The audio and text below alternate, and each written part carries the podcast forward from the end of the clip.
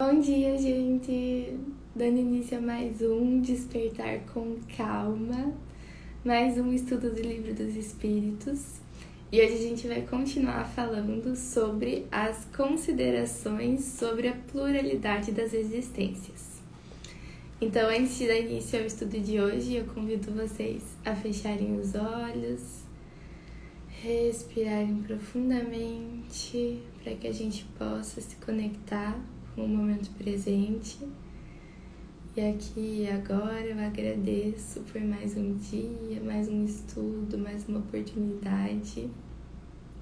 E eu peço a inspiração e a proteção dos nossos guias espirituais nesse momento de estudo, para que a gente possa ter as melhores reflexões e para que a gente possa levar tudo aquilo que a gente estuda aqui, todas as inspirações para o nosso dia a dia e que a gente possa emanar essa luz para todos os cantinhos do mundo. Que assim seja. Então, ontem a gente deu início à questão 222, que na verdade ela não é uma questão como as outras que a gente vinha estudando até então. Ela é sim um texto, uma consideração do Kardec sobre todas as questões que a gente leu até aqui falando a respeito da pluralidade das existências. Então é como se fosse uma síntese do capítulo 4, agora no capítulo 5, e dessa vez escrita por Kardec e não pelos espíritos. Então, continuando do ponto onde a gente parou ontem, eu vou ler alguns trechos do que Kardec escreveu e aí a gente vai comentando. Então vai ser diferente do que estava sendo, porque dessa vez não é perguntas e respostas. Mas a gente vai indo, vamos ver se a gente termina hoje a questão 222. Bom, então, ele começa o próximo parágrafo dessa questão falando o seguinte: Certas pessoas repelem a ideia da reencarnação por motivos apenas da sua conveniência, dizendo acharem bastante uma só existência o simples pensamento de que tenham de reaparecer sobre a terra as fazem pularem de pavor. Temos só uma coisa a perguntar-lhes. É se pensam que Deus pediu seus conselhos e consultou seu gosto para regular o universo. Ora, de duas coisas, uma: ou a reencarnação existe ou não existe. Se existe, será preciso suportá-la sem que Deus tenha que lhes pedir permissão para isso. Parece-nos ouvir um doente dizer: Já sofri demais hoje e não quero mais sofrer amanhã. Qualquer que seja a sua irritação, ela não o ajudará a sofrer menos amanhã e nos dias seguintes, até que esteja curado. Então, eu achei maravilhoso esse exemplo que ele deu. Então, Deus, apesar de a gente ou gostar ou não gostar da ideia da reencarnação, quando Deus criou as leis universais, quando Deus criou essa lei da reencarnação, assim como a lei da causa e efeito, ele não nos consultou para isso. E, e mas o que a gente vai ver mais para frente, o que a gente vem ver estudando até aqui, é que, com certeza, quando a gente olha a fundo as ideias que nos são possíveis, como por exemplo, essa da reencarnação, ou então a ideia de um céu e um inferno, ou então a ideia de um nada após a morte, ainda assim eu acho que a gente escolheria da reencarnação. Mas independente da nossa vontade, é assim que é. E é muito mais fácil é muito mais simples a gente aceitar a necessidade da nossa reencarnação para o nosso aprimoramento, para o nosso aperfeiçoamento.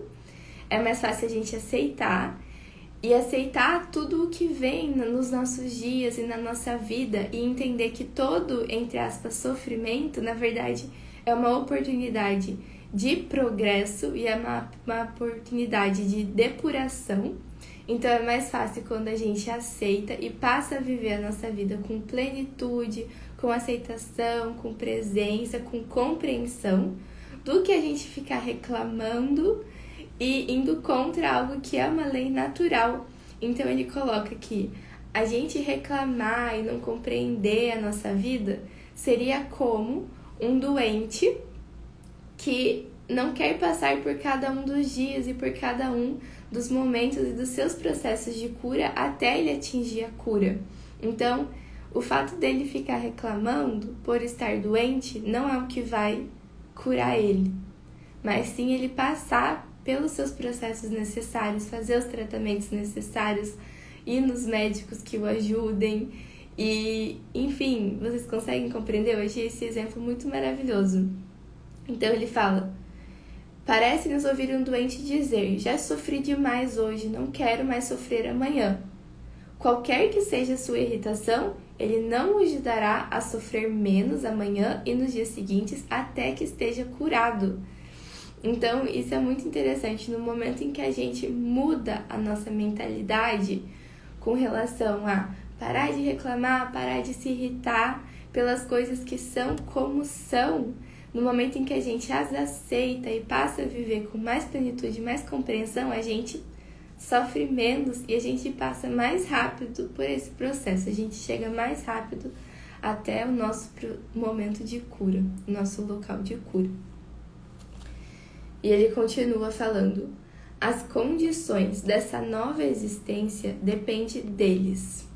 Ele será feliz ou infeliz segundo o que tiverem feito neste mundo, e podem, a partir desta vida, elevarem-se tão alto que não temerão mais a queda no lodaçal.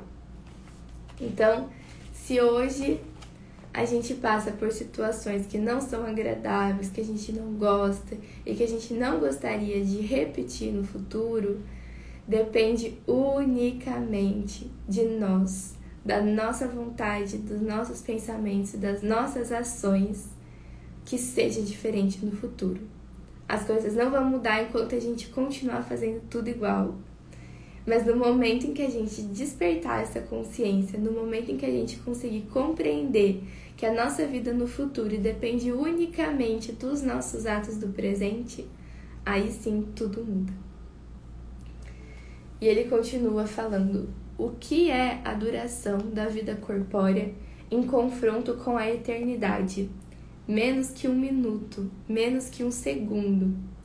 Então, que toda vez que a gente se depare com um sofrimento, a gente consiga se afastar um pouquinho e perceber o quão pequeno aquele momento é diante da eternidade, que é a nossa vida verdadeira.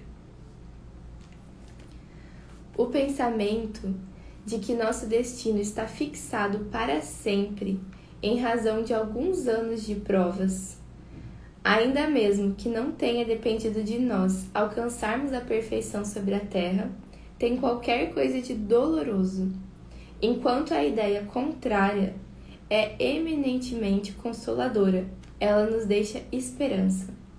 Assim, sem nos pronunciarmos pró ou contra a pluralidade das existências, sem admitir uma hipótese a outra, diremos que, se podemos escolher, não existe ninguém que prefira um julgamento sem apelação. Um filósofo disse que, se Deus não existisse, seria preciso inventá-lo para a felicidade do gênero humano. Poder, poder-se-ia dizer o mesmo sobre a pluralidade das existências. Então, com certeza, quando a gente pensa de forma racional sobre qual das hipóteses é a mais consoladora, é a mais justa, a gente chega na hipótese da reencarnação, da pluralidade das existências. Então, basta que a gente faça essa análise racional, imaginando, bom, se eu sei que Deus é a inteligência suprema, que ele é soberanamente justo e bom, faz algum sentido eu imaginar que essa seria a minha única oportunidade? Não. É claro que ele me daria mais e mais chances, quantas fossem necessárias para minha evolução. Bom, então Kardec continua não há meio termo. Ou a alma existia ou não existia antes do corpo. Se ela existia antes do corpo, qual era a sua situação? Tinha ou não consciência de si mesma? Se não tinha consciência, é como se não existisse. Se tinha sua individualidade, era ela progressiva ou estacionária? Num outro caso, em que grau estava ao tomar o corpo? Então, quando a gente começa a se questionar, a gente chega pelo nosso racional na reencarnação. E aí, Kardec coloca aqui várias perguntas para a gente se questionar, para a gente refletir, que na realidade são perguntas que a gente já refletiu nos episódios passados durante o capítulo 4 mas que eu vou trazer para vocês de novo, para que a gente faça essa análise interna e perceba que o nosso próprio íntimo chega na ideia da reencarnação como a única possibilidade para explicar todas essas questões. Então, primeiro, por que a alma mostra aptidões tão diversas e independentes das ideias adquiridas pela educação? Então, por que, que a gente vê Crianças, por exemplo, que nascem numa mesma família, tendo aptidões tão diversas uma das outras, se elas tiveram a mesma educação. É porque elas trazem uma bagagem, elas trazem experiências consigo das suas outras existências. Segundo, de onde vem a aptidão extranormal de certas crianças de tenra idade por tal arte ou tal ciência? enquanto outras se conservam inferiores ou medíocres por toda a vida. Então, como é que a gente explicaria um dom inato, por exemplo, que certas crianças possuem com a música, ou com a matemática, ou com a física? Terceiro, de onde provém para alguns as ideias inatas ou intuitivas que não existem em outros? Quarto, de onde vêm para certas crianças os instintos precoces de vícios ou de virtudes, ou sentimentos inatos de dignidade ou de baixeza, que contrastam com o meio em que nasceram. Quinto, por que certos homens, abstração feita da educação, são uns mais avançados do que outros? A resposta para todas essas questões está na lei da reencarnação e na lei de causa e efeito. Então, todos os espíritos que reencarnam como crianças e que mostram instintos diferentes, aptidões diferentes, são espíritos que já tiveram existências passadas e que, em vidas passadas, se dedicaram mais ou menos para estudar, para evoluir, para se depurar em uma área ou outra seja moralmente, seja intelectualmente. E aí por isso é que a gente vê essa diferença tão grande entre as crianças e entre nós, entre todos os seres humanos. A explicação dessa diferença tão grande entre nós está justamente no fato de que essa não é a nossa primeira vida e que cada um de nós carrega no nosso íntimo todas as experiências que a gente viveu até aqui. Kardec então continua. Qual é a filosofia ou a teosofia capaz de resolver esses problemas? Admitamos uma sucessão de existências anteriores progressivas e tudo estará explicado. Os homens trazem ao nascer a intuição do que aprenderam antes. As existências sucessivas serão, para a vida da alma, o que os anos são para a vida do corpo. Então, quanto mais existências, mais depurada, mais inteligente, mais moralmente evoluída o espírito tende a estar.